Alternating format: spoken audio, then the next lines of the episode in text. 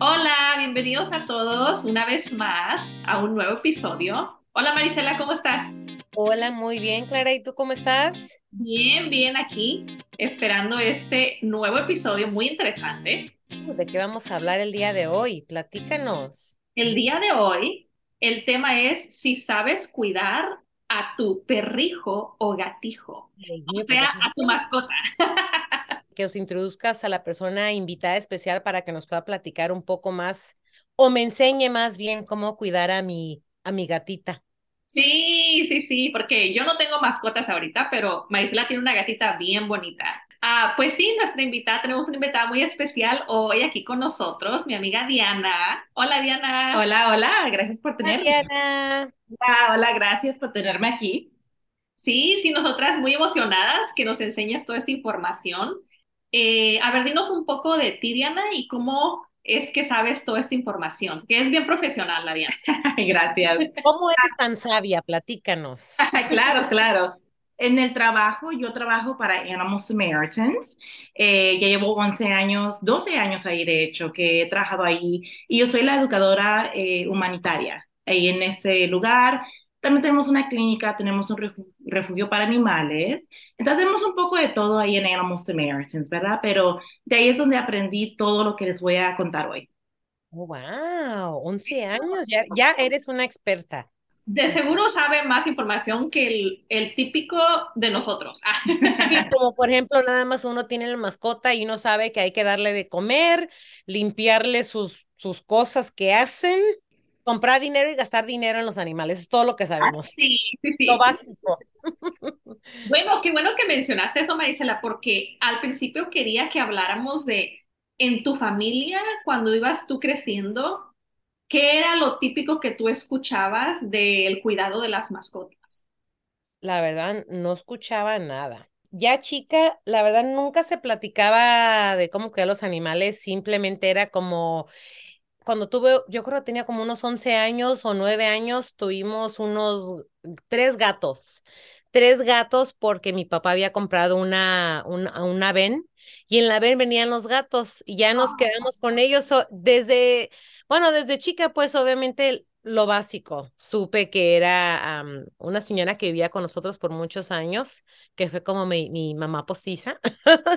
Ella, ella es la que bañaba a los gatos, les daba de comer, cada sábado íbamos a comprarle comida a los gatos, era como lo mismo, o sea, pero de jugar, de comer, pero pues nunca, mis papás yo creo que ni en cuenta de los gatos, nunca, no me acuerdo que se preocuparan mucho. O tuvimos un perro y los perros estaban afuera, o sea, y yo nunca sabía, si hubiera sabido lo que sea ahora de, de ya de grande, ¿no? Pero pues uno tampoco no sabe y viene a veces con el background o que la gente tampoco sabe, no estamos educados, no sabemos nada. A veces no hay gente que odia a los animales, simplemente no sabemos cómo darle el cuidado. No saben ellos como de recursos o no usaban la computadora, nada de eso, en los, Sí. en los siglos de antes. Y yo quiero agregar eso, eh, nuestra generación, yo, yo creo, por lo que he visto, nuestra generación es la que como que aprendió también, ¿verdad? Yo, en lo personal, igual con mi familia, mis papás, sí tuvimos un perro todo el tiempo y era algo triste porque en aquel entonces era un perro para ladrar, para asustar a gente, ¿verdad? Ujú, Sí, Eh, sí. un perro que te va a cuidar la casa y usualmente era un perro amarrado. Yo Mm. recuerdo que de chiquita me daba mu- mucha tristeza porque yo quería mucho al perrito. Pero en el lado de los gatos, hay tanto gato callejero allá afuera que yo sé que todos los hemos visto. Entonces, yo creciendo, yo soy muy afortunada en este sentido. Tengo un hermano mayor de cuatro años y él sintió la necesidad de ayudar a los gatitos. Entonces, él solito a los 15 trabajaba y su dinero lo gastaba en comprarle comidita a los gatitos callejeros. Lo más seguro es que eso me ayudó a mí creciendo a darme cuenta que, oh, hay gatitos, ¿cómo podemos ayudar? Y si es por gracias a mi hermano, no mis papás, es un caso diferente. Los gatos eran de que los, nosotros los niños queríamos jugar con ellos, nos gustaban, pero mamá y papá pues saquen al gato para afuera, ¿verdad? Pues los ven como animales, van afuera. Sí, entonces nuestra generación yo siento que somos los que estamos ya aprendiendo y regresando a lo que dijiste, los recursos y educación era lo que no teníamos, eh, bueno, nuestros papás no tenían en aquello entonces. Ujú. Yo no recuerdo para nada escuchar sobre operar a un perro, un gato, para que no se reproduciera. Muy Eso es cierto. algo nuevo para mí ya de adulta. Yo también. Mi experiencia fue similar a la de ustedes dos. En mi casa igual tuvimos perros, pero eran de afuera. Eran perros pastor alemán, o eran perro grande. Y tipo lo mismo que decía Diana, realmente no, no era como perro que era como que, wow, nuestra mascota, pero era perro para que cuidara la casa. Y obviamente sí jugábamos con ellos, pero ah, era más como, este va a ser un perro de afuera para que cuide la casa. No los teníamos amarrados, eso sí voy a decir, es que nosotros teníamos mucho patio, entonces había mucho espacio para ellos, pero sí me acuerdo que en mi casa mi mamá tenía esta como que regla de las mascotas, que era de que vamos a tener perro, pero no puede ser perra hembra, tiene que ser perro macho. ¿Por qué? Porque las perras hembras se embarazan. Nunca había plática de que, ok, puedes tener una perra hembra, una perrita, pero, o sea, la puedes operar para que no se embarace, la puedes cuidar de esa manera. Eso no existía en mi casa, o al menos yo no me acuerdo. Y fíjate que después sí terminamos teniendo una perrita hembra, pero nada más fue porque nos la regalaron. Y esa sí fue una perrita que realmente la quisimos más y jugamos más con ella. Ya no era tanto como de que, oh, la perrita que protege la casa, pero era como más como mascota. Pero aún así, por alguna razón, y creo que es lo mismo que ustedes dos dijeron, que era porque no, mi mamá no tenía la educación y, y los recursos no había, la gente no hablaba mucho de esto, nunca operamos esa perrita. Y desafortunadamente, cuando nos tuvimos que mudar a los Estados Unidos, no nos pudimos traer esa perrita y se quedó allá con, un, con mis tías. Y al final, porque pues nadie estaba realmente cuidándola como nosotros la cuidábamos, sí terminó embarazándose. A mí me hubiera gustado que la hubiéramos operado y así, aunque ya no hubiéramos estado ahí, al menos ella no hubiera pasado por eso, porque realmente yo no sé qué pasó con los perritos, no sé si los regalaron, no sé si se murieron unos, no sé, la verdad no sé qué pasó. Eso es como que con lo que yo crecí, ¿no? Lo que se escuchaba en mi casa de los de las mascotas. No hay que tener eh, perrito, ni, digo perrita ni gatita porque se embarazan. Siendo que existe la opción de que puedes tener un una perrita o una gatita y les puedes hacer la operación y son una mascota igual que un perrito o un gatito, ¿no? Diana, ¿cuáles fueran como los, los puntos más importantes de saber cuando compras una mascota o, o realmente no deberías de comprar? Adoptas, adoptar, adoptar. Adoptar. En, en California, eh, ojo. Oh, wow, yo no sabía eso. ¿Qué, Sí. qué dijiste? Y en California ya es ilegal com- comprar perro o gato o conejo de tiendas. Es ilegal. Pues hay que adoptar siempre, ¿no? Es mejor. Sí. Bueno, eh, yo sí tengo tres puntos que son muy importantes para el cuidado de una mascota. Eh, número uno, eh, va a ser un examen para el bienestar de la mascota. Ahora, mucha gente piensa que solamente se, lleve, se tiene que llevar la mascota al veterinario cuando está enfermo y en realidad no es así. Sí recomendamos que defi- definitivamente a los siete años de edad en adelante, por seguro un examen físico de la mascota por año. Eh, a los siete años, muchas veces perros y gatos ya se consideran eh, animales de la tercera edad. Entonces, dependiendo de qué tipo, especialmente los perros, qué tipo de raza es, de qué tamaño es, ya es algo diferente, ¿verdad? Pero sí, lo típico es que le den su examen cada año, porque así es como se puede de detectar enfermedades, tumores y todo a tiempo. Se puede tratar antes de que salga mucho más caro, que sea más peligroso para la mascota, más riesgoso. Entonces, algo que yo sí recomiendo es eso, ¿verdad? Los exámenes cada año si es posible. Cada año estabas diciendo como empezando a los siete años o cada año desde que son chiquitos bebés. Se recomienda cada año desde chiquitos bebés, nomás para que ustedes se sientan eh, seguros de que la mascota sí está muy, muy bien. Eh, porque también de chiquitos tal vez no van a tener algo como un tumor canceroso o así, pero que sí tienen como eh, garrapatitas o que sí tienen, eh, no sé, la pielecita y uno como dueño no sabe sobre eso. Uno piensa, oh, que le da poquita comezón, pero está normal. Eh, en los casos es en el oído. Eh, mucha gente no sabe que les entran ear mites, que son termitas de oído para mascota. Entonces uno piensa, oh, está sucio porque es tierra.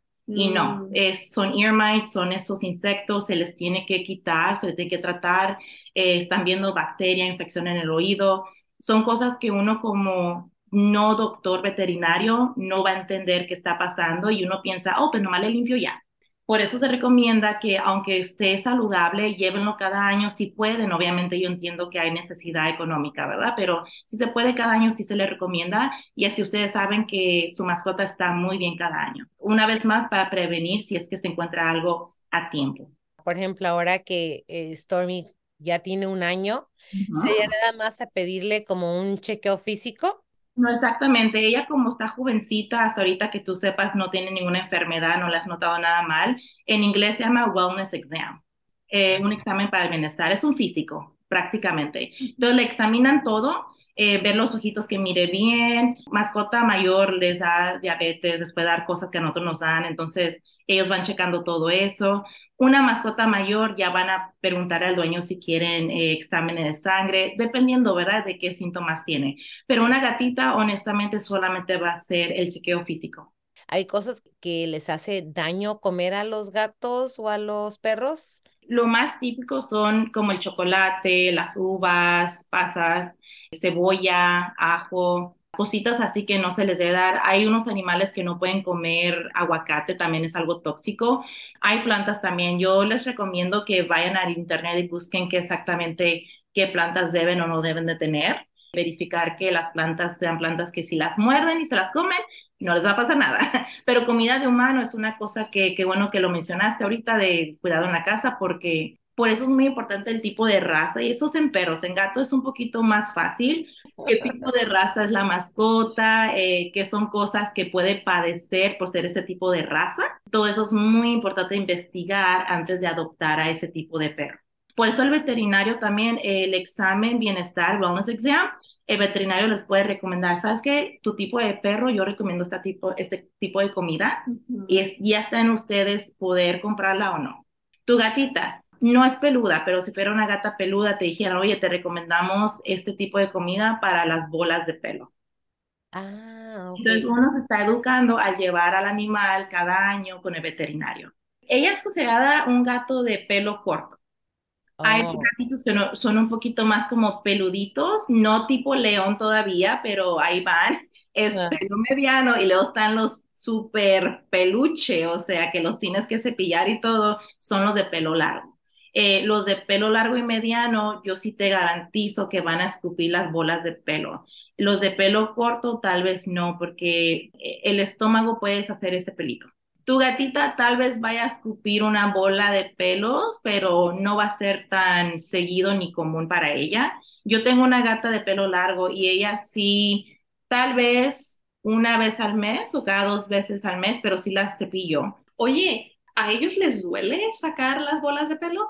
No sabemos. Yo supongo que sí, los músculos trabajando para empujarlo. Sí. Entonces, yo pensaría que sí. Ella usualmente cuando escupe su bola de pelos, como que sí se pone un poquito como cansada y al siguiente día ya está mejorcita. O sea, ayudarles si tienen gato de pelo largo o pelo mediano, cepillarlos. cepillarlos lo más que puedas. A lo mejor les pueden comprar la comida que decía Marisela, que es para evitar un poquito hay gel también para eso. Oh, sí. Un gel que se les da para comer, que también les ayuda para controlar. Yo no, no soy segura qué es lo que tiene. Tal vez si tiene algo para deshacer la bola también, pero les ayuda con controlar eso.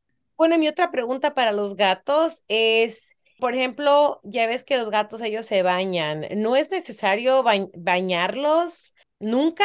O se recomienda que los tengas que bañar, aunque solamente son de, ah, de casa, no sale para nada. Lo que se recomienda es que si el gato está dentro de la casa todo el tiempo, que usualmente es lo que se pide para evitar que le pase cosas malas, ¿verdad?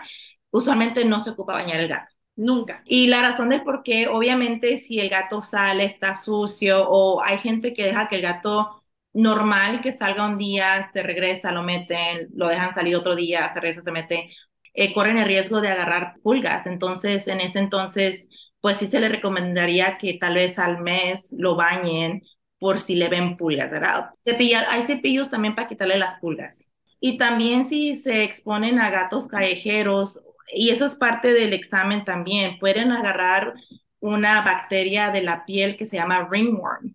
Entonces, esa bacteria eh, de la piel se les hace eh, un circulito donde se les cae el pelo es contagioso para los humanos también. Para eso se va a tener que dar tratamiento, se le tiene que dar el shampoo, es otra cosa, un, tema diferente, ¿verdad? La lengua de ellos también actúa como un cepillo. Entonces la lengua de ellos, cuando ellos se limpian, se están cepillando al mismo tiempo se están quitando todos los pedacitos de tal vez polvo o tierra que tengan.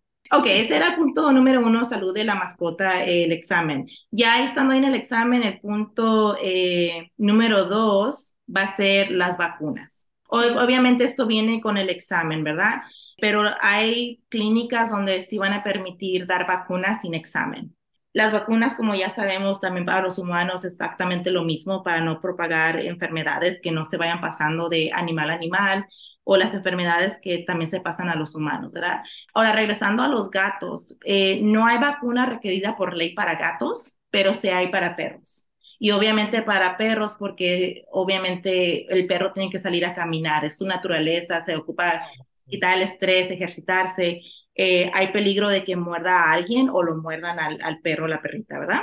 Entonces, la vacuna requerida por ley, que ya sabemos casi todos que tienen mascota, es contra la rabia. A un perro que le dé la rabia, lo van a tener que dormir. Sí, eh, no hay cura. A para humanos sí lo hay, para perros no lo hay. Para un humano que te muera de un animal con rabia, te van a tener que dar una, una sección de inyecciones. Pero una mascota no, lo van a tener que dormir. Entonces, las vacunas todas son muy importantes eh, para perro, las más comunes que recomendamos, obviamente, contra la rabia, porque es requerida por ley, está la vacuna para contra parvovirus. Parvovirus es una infección, una bacteria. Tú te vas a imaginar que tal vez lo tengas si le da diarrea a la mascota, eh, sale sangre ahí, dejan de comer, eh, se deshidratan y usualmente mueren al mes o algo así. Entonces, si quieren tratamiento, es muy caro, todavía está un 50% si, si se cura o no. Es muy triste. O sea, tal vez todavía sí pueda sobrevivir, pero es mucho trabajo darle de comer en la boca, darle agüita en la boca, eh, nutrientes, un gel que hay nutrientes de eso. O sea, es mucho trabajo. Y eh, el tratamiento es por suero, tienen que estarle dando el suerito por atrás en la espalda. Entonces, es mucho trabajo, hay que evitarlo, hay que evitarlo con las vacunas. El otro es el bordetela para la tos canina. Entonces, esas son las que se recomiendan para perros. Para gatos hay dos. Una es para evitar el tipo de cáncer, cáncer de leucemia. Entonces, si es un gato que sale a la calle, van a recomendar este para el gato. La otra es para también tipo como para el moquillo y todo eso. Una vez más, si es un gato que siempre está en la casa, uno no trae otros gatos de ningún otro lado, mm, no hay tanto riesgo. A mí me gusta cuidar y ayudar con gatitos eh, que se encontraron, se rescatan, que llegaron casi muertos, eh, de biberón, ah, muy enfermos. Entonces, en mi caso, yo tengo mis gatos vacunados contra eso porque yo sí los estoy exponiendo en mi propio hogar al rescatar y ayudar con los otros gatitos. Y pregunta, ¿esto solamente es requerido una vez en cuanto los adoptas o hay que darle este vacunas seguido a algún, ciertos años o cómo funciona eso? Cachorritos y gatitos, estamos hablando de bebés. Honestamente, menores de ocho meses ya deben haber terminado su serie de cachorrito o gatito, pero menores de un año, ¿verdad? Es donde van a querer dar la serie. La de parvovirus para perros son tres vacunas para cachorritos, cada tres o cuatro semanas. La de bordetela, dependiendo de cuál es. Hay bordetela, hay de la nariz, hay oral y hay inyección.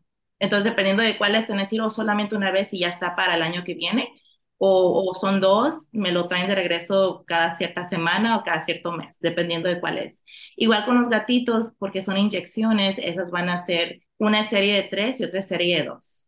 Al terminarlas, ya es lo que se llama un refuerzo cada año y eso es para el animal adulto. Ahora, si es una gatita que tuvo bebés, tal vez dependiendo, porque aquí es cuando es muy importante el examen de bienestar, a la gata mamá, tal vez ya que termine de amamantar, le den una serie de dos, sino de tres. Pero ya es adulta, pero para ayudarle que esté bien todo, no va a ser una el, refuerzo, sino dos. Y es porque, porque acaban de tener gatitos y necesitan el extra refuerzo. Eh, sí, entonces así se, y, también no le están dando una dosis, eh, la están dividiendo en dos también. Ah, para que no sea tan fuerte. Sí, entonces esa es la de vacunas. Pero si, digo, si operan a su gatita, no va a tener este problema. Claro, y ese es otro. Ahorita, ahí, ahí, para allá vamos, me estás leyendo la mente. eh, otro, otro que es muy importante, que tal vez ustedes piensen, eh, tal vez esto no es tan importante, pero honestamente sí lo es, y es el microchip todo el propósito de un microchip es que si la mascota se encuentra, estuvo perdida, se encuentra, no hay collar, no hay plaquita con nombre y teléfono, se lleva al animal, ya sea que control de animales lo recoja o un buen samaritano, una buena persona lo lleve, eh, lo escanean para ver si tiene un microchip. El microchip se les pone atrás, no exactamente en el cuello, pero es en la espalda, muy cerquitas del cuello. Apenitas abajito del cuello se les inyecta microchip, se queda abajo de la piel de por vida. La jeringa viene con líquido, con el microchip adentro y usualmente crea una burbuja y con el tiempo va creciendo el tejido.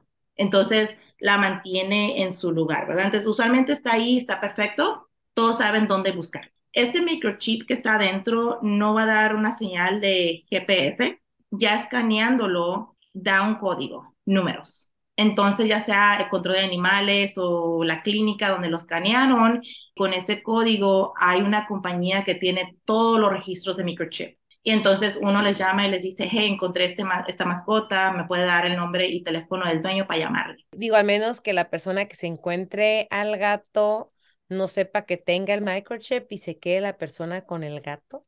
Yo, yo creo honestamente que eso fue lo que pasó con, con Tonchi, mi primer gata. Yo en mi mente estaba salvando un animalito, pero tenía la oreja cortada. Yo te, yo te digo qué es eso.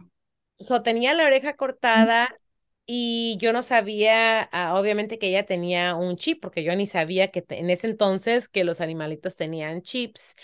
Y cuando la llevamos, es cuando nos dijeron que tenía un chip, pero nosotros obviamente la verdad, no hablamos a la, a la persona, si tenía el chip o no. Eh, nosotros pensamos que la habían abandonado porque estaba ahí, pues ya nos habíamos encariñado y pues ni modo, ya era mi gata. Le dices un mejor hogar, definitivamente. Pues sí, porque la verdad sí tuvo un buen hogar, o sea, la gata.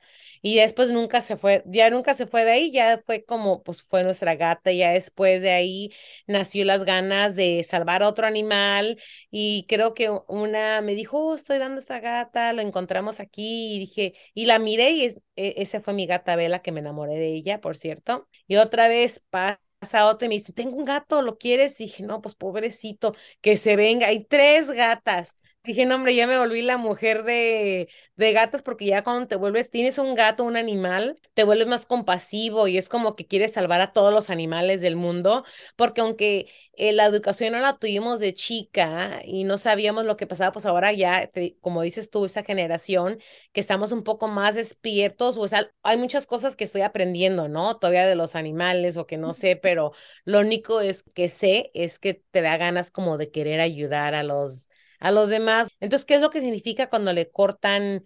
Eh, ¿Por qué le cortan la oreja? Esa señal de que ya está operada. Entonces, eh, hay un programa de, usualmente son voluntarios, gente como tú dijiste es bondadosa. Se hacen un grupo donde empiezan a cuidar colonias de gatos. Una colonia de gato es donde hay los que llamamos feral cats, que son gatos ya salvajes. Nacieron y crecieron en la calle. Entonces, la gente que quiere ayudar a esos gatos, tú no los puedes meter a una casa o un refugio porque se estresan, son salvajes, del estrés se enferman. Entonces, la mejor situación es atraparlos. Hay trampas que son trampas que no los van a dañar. Ellos quedan atrapados ahí, al día siguiente se llevan a operar.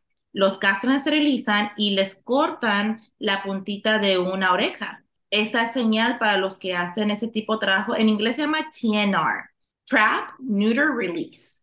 Entonces, atrapar, operar y regresar. Los operan, a unos les dan inyecciones, sus vacunas para ayudarles. Si están enfermos, ahí mismo les dan medicina o lo que sea que se les tiene que dar para tratarlos. Ya se mejoran un poquito y ya los pueden regresar, ¿verdad? La oreja cortada es para que ellos no vuelvan a atrapar al mismo gato. También es otra parte del microchip que sí ayuda también. Si tu mascota se sale, se pierde y lo atropellan y muere. El control de animales son los que tienen que venir a llevarse el cuerpo. ellos van a escanear y te van a avisar, desgraciadamente tu mascota falleció y tú ya sabes qué pasó. En vez de meses y años buscando tu mascota, ya sabes que ya murió. Y ahorita me recordaste de otro punto que se me olvidó mencionar en el examen bienestar. Nosotros al rescatar animales los desparasitamos en la clínica. Y en el examen bienestar es donde el doctor va a desparasitar a la mascota también. Y una vez más, a los siete años, eh, dándole su examen cada año, y si ustedes van han dicho, pues es que yo noté esto, como que esto, aquello, o el doctor siente el estómago muy duro, les van a hacer un ultrasonido, rayos X, lo que se requiera, examen de sangre, y ahí es donde encuentran la bacteria. Entonces, eso es regresando al punto número uno, ¿no? La importancia de llevarlos sí. a el examen de bienestar, porque ahí obviamente uno, pues no sabiendo sí. los síntomas o los, las señales de qué puede ser una bacteria y pues ellos, los profesionales, los veterinarios, ellos saben qué buscar. ¿Y pueden durar tiempo con la bacteria?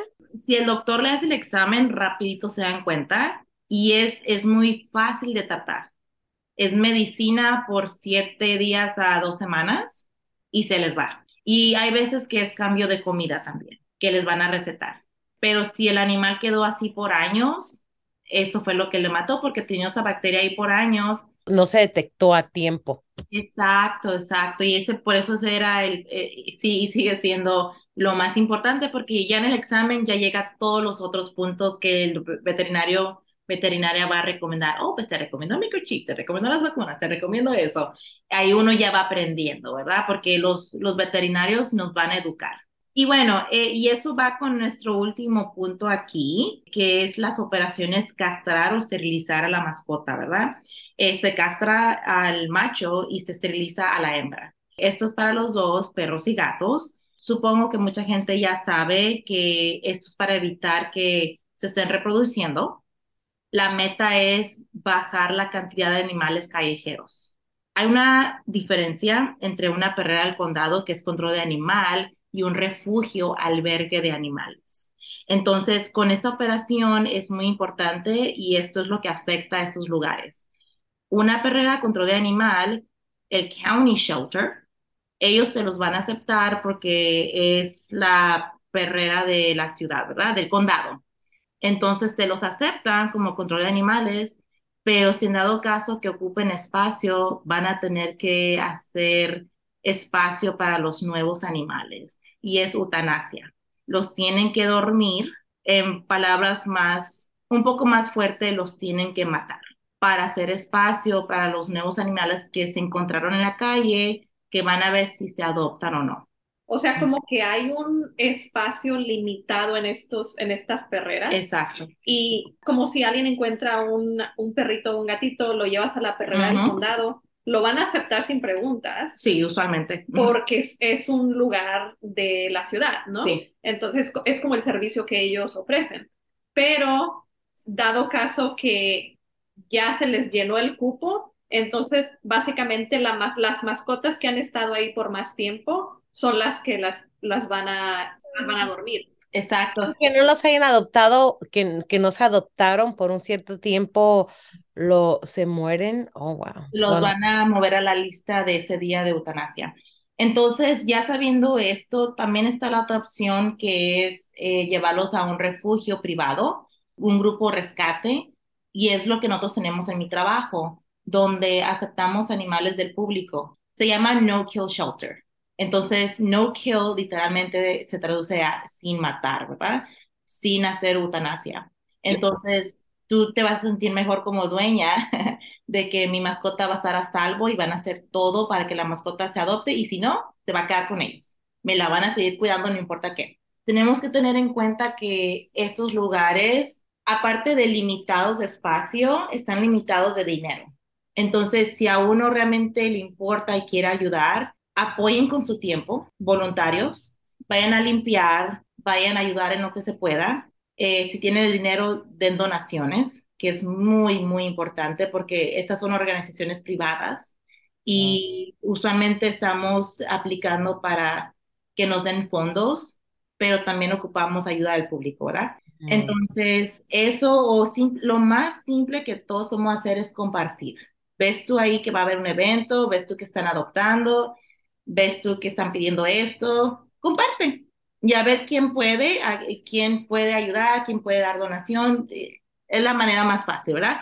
Pero el apoyo a estos lugares es muy importante. Ahora nos regresamos a castración, esterilización. Si tú no operas a tu mascota y se embaraza, una gata se puede embarazar tres veces al año. Un promedio tal vez eh, de tres a cinco gatitos puede llegar hasta 13 gatos por camada. Los machos es otro cuento, pero voy a continuar con las perras, ¿verdad? Las perritas, hembras. Una perra se puede embarazar una o dos veces al año. Una perra, dependiendo del tamaño, entre más grande, más cachorritos por camada, por embarazo. Entonces, una perra, estás viendo que si es una Husky, German Shepherd, te puede llegar a tener 20 cachorritos cada vez. No. Y hasta más. No, yo ni sabía que eso era posible. 20, no. Eh, un promedio de un perro grande de 8 a 12 es un número muy común. Wow, esto es perro grande. Perro grande, pero chihuahuas también puede llegar a ese número. Y un dato muy interesante, nomás para que se rían, estos animales pueden tener muchas, eh, muchas parejas al mismo tiempo, así que... Yo no sabía que eso era posible. ¿Una gata de una perra puede embarazarse de varios perros? Perros y gatos, sí.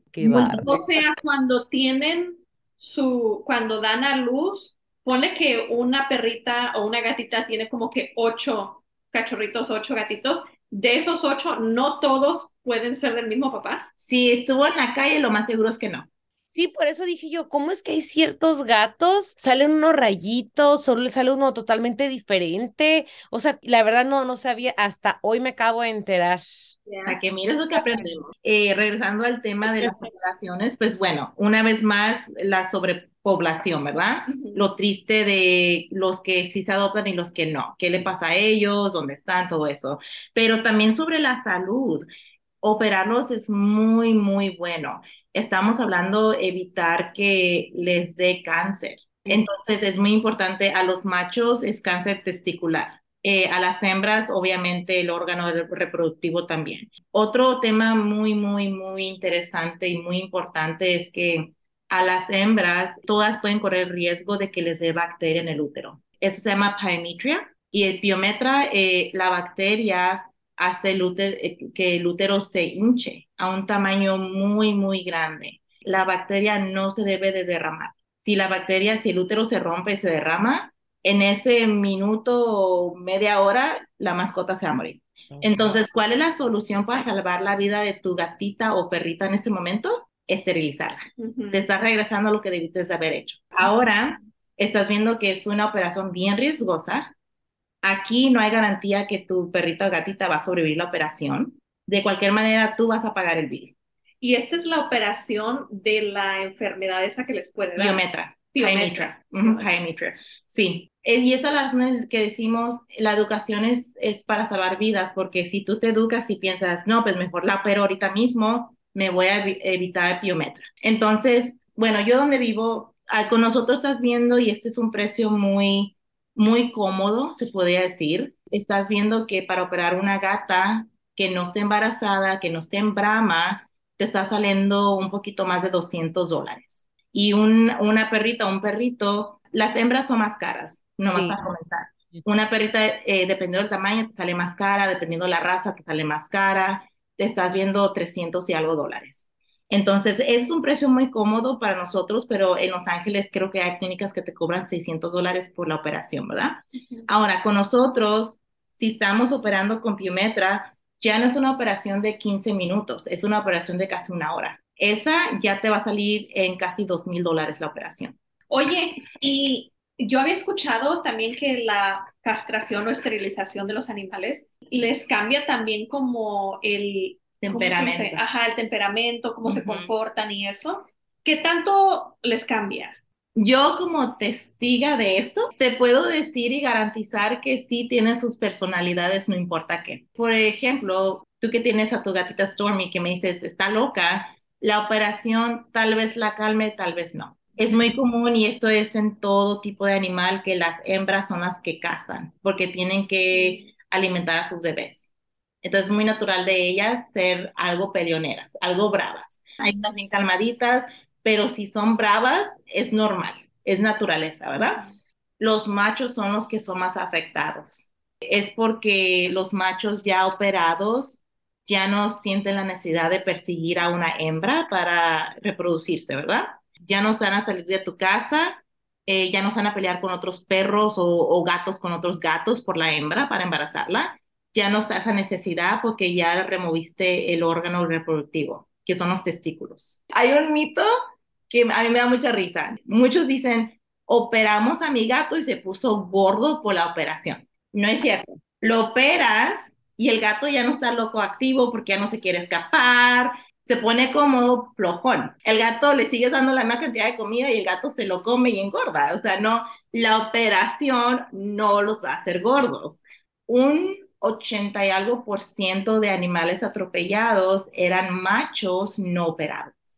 Y hace sentido. Estaba una gata o perra en Brahma la olieron y rapidísimo se fueron a quemar las calorías para reproducirse porque es naturaleza, se pelean con otros perros o gatos por la hembra, pero en lo que trata de hacer todo eso están tan enfocados en llegar a la hembra que están oliendo que no se fijan y los atropellan. ¿Qué tan lejos pueden ellos oler es de las gatas? Millas.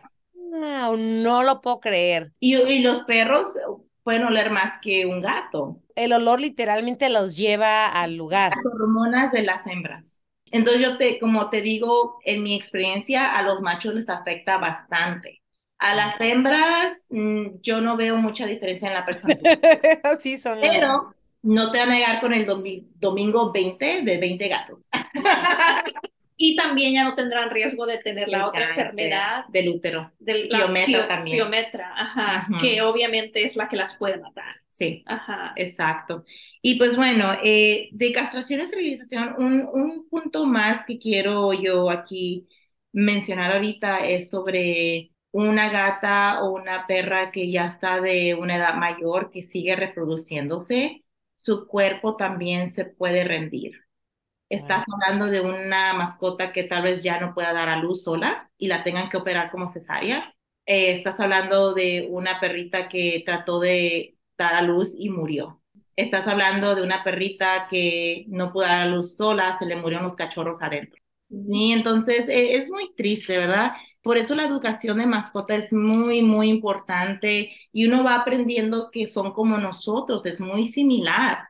Eh, una vez más, agarran las mismas enfermedades que nosotros. Para todos aquellos que una vez más quieren ayudar, eh, obviamente se ayudan a sí mismos con los exámenes, darle sus servicios. La castración no solamente están ayudando ustedes en su casa con sus mascotas al no tener 20 perros de la nada, pero nos están ayudando a nosotros los refugios. Vamos a ver menos casos de animales enfermos, atropellados en la calle y, ocupamos ese apoyo. Eh, y una vez más, aquellos que quieran ayudar un poco más, y especialmente los amantes de gatos que están apenas aprendiendo, si tú en tu área ves mucho gato callejero, si empiezas a hacer ese grupo de apoyo donde te juntas con más gente que quiera ayudar, juntos pueden alimentar esta colonia de gatos y poco a poco juntar los fondos o ver qué organizaciones pueden ayudar con descuentos o hasta servicios gratuitos donde ustedes los atrapen y les hagan el TNR, que es Trap, Neuter, Release. Entonces, TNR los atrapan, les dan su servicio, los regresan y les cortan la orejita, ya ustedes ya saben que ya se operó, no se preocupan por ese porque ya está operado. Oye, yo tengo una pregunta. Ahorita me está acordando hace mucho tiempo yo tuve un compañero de trabajo que no adoptó un, perro, sino lo compró de alguien. Yo le decía, le pregunté unas cuantas veces, ¿oh, vas a operar a tu, a tu perrito? Y él me dijo, oh, sí, pero me estoy esperando hasta esta edad porque me dijeron que si lo opero antes, entonces algo como que, no sé si este sea un mito o si sea verdad, pero que él, él dijo que le habían dicho, porque era perrito hombre, perrito macho, y ah, es que si lo opero antes de esta edad, entonces como que no lo voy a dejar que desarrolle su, su no sé, algo de, de perrito macho, ¿no? Entonces, ¿esto es como un mito o es como realidad? Es realidad, es realidad y por eso mismo usualmente eh, recomiendan gatos a los cuatro meses por adelante, ¿verdad? Eh, entonces, de cuatro meses a un poquito más mayorcitos eh, se recomienda que a esa edad ya se puede ir operando. Un perro a los cinco meses. En refugios, porque tenemos que hacer todo lo más pronto posible, sí se operan antes. ¿Qué, qué es lo que ellos tienen que desarrollar en estos meses del principio, antes de que les den la operación? Simplemente físicamente, hay algunos que no les va a pasar absolutamente nada, pero hay otros que simplemente eh, eso les va a ayudar para los órganos y todo eso. Entonces realmente no se va a saber cuál va a ocupar de qué en ese momento, pero sí, si tú eres un dueño de mascota, es menos riesgo para el veterinario que lo operó, que tú lo traigas a esa edad. Entonces, dependiendo de la mascota, eh, también tengan en cuenta que gatos y perros en los refugios son callejeros mezclados con tanto animal diferente, ¿verdad? Animales que usualmente uno compra, hay veces que los están mezclando con el mismo pariente. Entonces, están manteniendo esa línea del mismo tipo de perro para que sea lo que llaman um, de oh. raza pura y están manteniendo todo lo que es malo de ese tipo de raza, lo están manteniendo ahí y lo están haciendo peor. Lo están como duplicando, ¿no? Sí. Oh, Entonces Es, muy, importante que los animales se mezclen para ir quitando las cosas malas. Tú agarras un perro de raza, tal vez no pase nada, dependiendo de cómo es que se repusieron los papás, quiénes eran los papás. Si era un perro de otra línea y este perro de otra línea son misma raza, pero no parientes, ok, tal vez no, no vaya a salir con complicaciones el animal, pero usualmente salen con complicaciones porque son de los que no son certificados para estar haciendo esto de reproducir a los animales para venderlos. O sea que sí hay gente certificada para estar haciendo Sí lo hay. Oh, wow. Sí lo hay. Lo que es ilegal ahorita es que una tienda como Petco o PetSmart ayude a lo que llaman un puppy mill una granja de cachorro gato. Usualmente es de cachorro. Gatos hay tantos callejeros, ¿verdad? Pero de perros sí lo hay. Porque está la gente que, oh, yo solamente quiero un bulldog y solamente un bulldog. Y por eso empiezan a hacer esas granjas que son ilegales. Y muchas veces los mezclan entre los primos, los hermanos, la hija con el papá, así, ¿verdad? Eh, muchos de ellos están en una jaula donde no son atendidos eh, la manera correcta, están con infecciones, pisando la popó, comiendo la popó, las infecciones, las cortadas, mordidas, se pelean. Entonces se encuentran perros muertos ahí y hay veces que ni se dan cuenta que están muertos y hay perros que se los empiezan a comer porque tienen hambre. Entonces, por eso es que se hizo esta ley de no poder comprar perro, gato, conejo de una Petco, PetSmart o tienda de animal, lo que sea, que venga de uno de esos. Todos esos animales que ahorita tienen, que son perros, gatos y conejos, tienen que solamente ser de un refugio. Pues qué bueno. Yo eso jamás, fíjate, no sabía que muy, muy interesante. No sabía que eso de mantenerlos full breed eh, era algo no tan bueno. Oye, pero habiendo tantos animalitos en los albergues y en las perreras que necesitan adoptarse, yo me imagino, no, esto ya es como opinión personal mía, pero debería gente quitarse esas ideas de que la raza pura es como que la mejor, porque realmente si quieres una mascota no debería de ser para andarte luciendo de cómo se mira una, una mascota y mira qué bonito se ve. Realmente es porque tú quieres no nada más ayudar, pero tener esa compañía de ese animalito en tu vida y y amarlo y que ellos también te amen y así, no, no nada más de cómo se ve. Y hablando de eso también, o sea, esos animalitos son bien agradecidos. Yo he visto eh, como perros más adultos que fueron rescatados de la calle, quedaron casi muertos y se rescataron, recuperaron y todo, son muy agradecidos. Y tú estás viendo que su agradecimiento es tanto que tú hasta sin darte cuenta se convierte en tu animal de apoyo emocional también. A mí me pasó, de hecho, eso con mi, mi primer gato. Estaba en la calle, estaba tan débil que me lo pude traer, no me peleó. Ya que se mejoró todo bien, ya le dimos todos sus servicios, ese gato era tan agradecido conmigo y, y era tan agradecido que me apegué tanto a él emocionalmente. Mi gato de ahorita, macho, también es bien lindo, pero él no sufrió lo que el otro sufrió. Y también me ama, pero no es el mismo nivel que el otro me amaba. Regresando a mi trabajo, mi posición que es educadora humanitaria, específicamente lo que hago es eh, hablar niños chiquitos. En primaria usualmente sí veo uno que otro en, en este middle school o en la prepa también, pero usualmente es la primaria. Y mi trabajo es empezarles a enseñar, dependiendo de qué, edad tienen, lo que es apropiado a esa edad, ¿verdad? Obviamente se habla de temas para ellos de cómo protegerse, tener cuidado si un perrito como que está dando señales de querer morder, cositas así para ellos. Y entre más grande ya se va hablando un poquito más de todo esto, pero se les va introduciendo el entendimiento del examen, la importancia de esto, las vacunas, el microchip y castrar, esterilizar. Usualmente para ellos, porque están tan chiquitos, solamente menciono para que juntos salvemos más mascotas, ¿verdad? No los queremos en la calle, no queremos que sufran. Si ustedes adoptan, nos están ayudando. Si ustedes adoptan, están rescatando, salvando vidas, ¿verdad? Les ayuda a entender eso y la meta es que, porque son el futuro, la meta es que ellos, cuando ya estén en la edad de que tal vez si quieran mascota y, y ojalá y se acuerden y adopten en vez de comprar, ¿verdad? Que salven porque se acuerden es mejor salvar, ya tiene la mascota ya vino con los servicios, yo ya sé qué ocupa, esa es nuestra meta, pero también este programa es para ayudar porque hay tanto niño y una vez más estamos regresando a nuestra generación de ahorita. Muchos de ellos son hijos de personas de nuestra edad.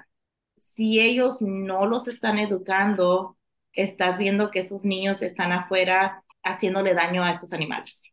Ven un perrito, gatito callejero, les tiran piedras, los patean. Si es un animal que se deja, que es amigable, lo van a dañar. Y tristemente pasa bastante, que esos animalitos son muy confiados, no son los salvajes y los dañan.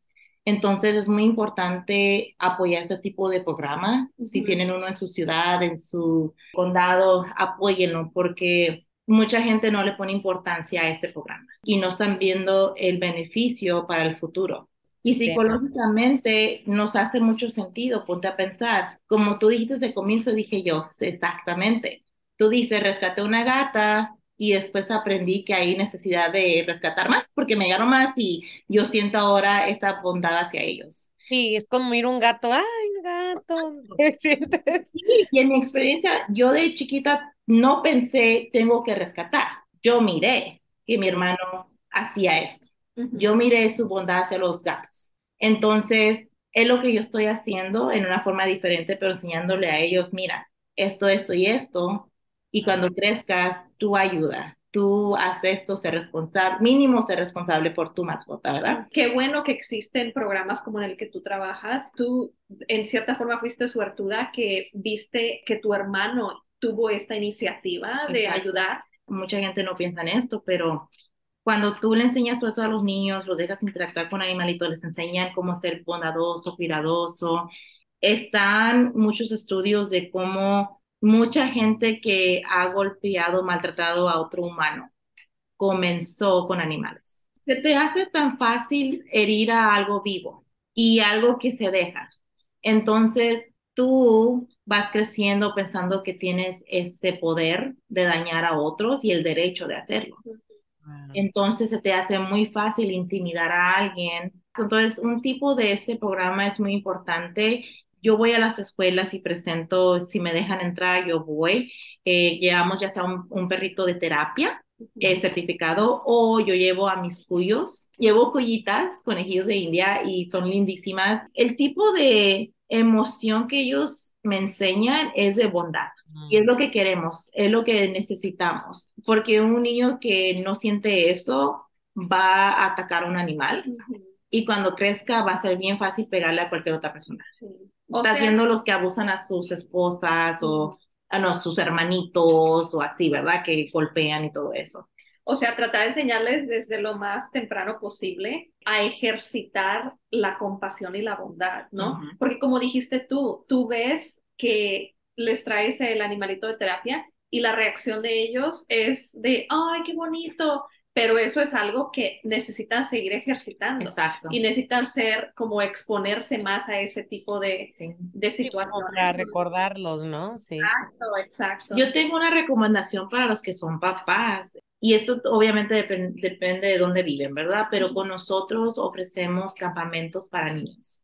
Entonces, en el verano, ya que están fuera de la escuela, están en sus vacaciones, yo ofrezco campamentos y son gratuitos por los lugares a donde vamos. Son lugares donde estás viendo que hay pobreza, la educación no es tan avanzada, cosas así, ¿verdad? Entonces son lugares que uno dice, hay que llevar esto. Yo invito a perros de terapia, vienen los niños ahí comienzan con eso, hacemos arte de animales, juegos que tienen temática de animales, el tema, les doy premios, lo hacemos un positive reinforcement, que es todo positivo. Hacen algo correcto y yo les doy el premio y luego les enseño, hacemos esto aquí, pero ¿qué creen? Es lo mismo que hacen con un perro. Lo vas a entrenar, dale su premiecito y vas a ver que va a estar contento como ustedes. En el campamento están aprendiendo no solamente ese contacto físico con el animal, pero el respeto. Y esto, una vez más, de animal se transfiere al humano. Entonces, están aprendiendo a respetar al perrito, el gatito, pero al mismo tiempo están eh, aprendiendo a respetar al compañerito de al lado de ellos, ¿verdad? Esperan por su turno pacientemente, dejan que uno hable, haga preguntas. Yo soy muy afortunada de haber encontrado ese trabajo. No es, todavía no es un trabajo muy común.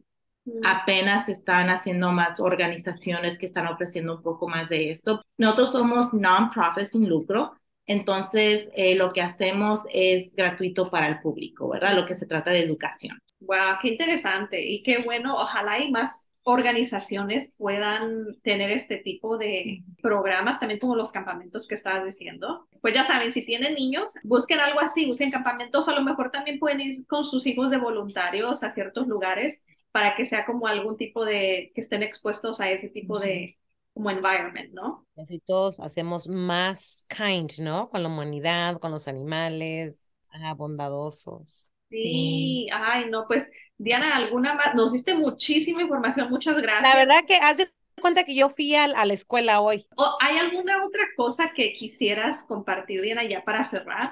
Sí, bueno, de cuando se trata de apoyar, hay una necesidad grandísima de gente que nos pueda apoyar en lo que se llama el Foster Care Program.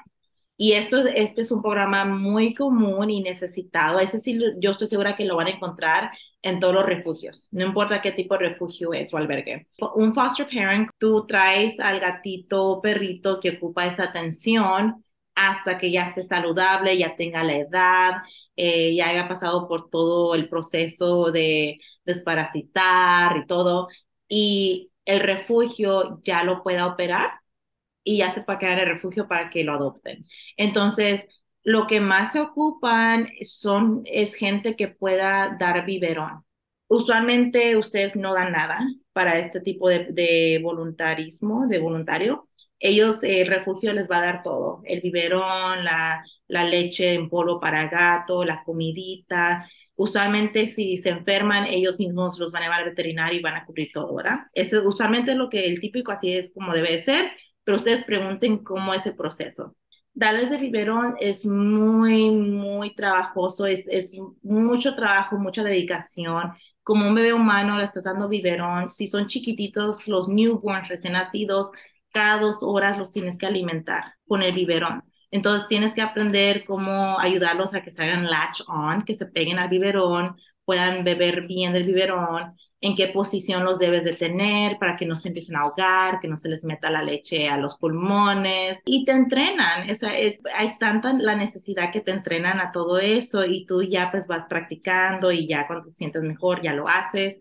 Entonces, e, esa es una de las cosas que sí yo me gustaría que gente supiera que estás en necesidad de muchos gatitos que ya sea que algo le pasó a la mamá gata que estaba afuera, porque esto es común en gatos, no tanto en perros. Es muy común en gatos, tanta gata callejera. Le pasó algo a la mamá que ya no regresó y los gatos están ahí muriendo de hambre, acá le biberón. Le tienes que dar a, mandar el biberón, ajá.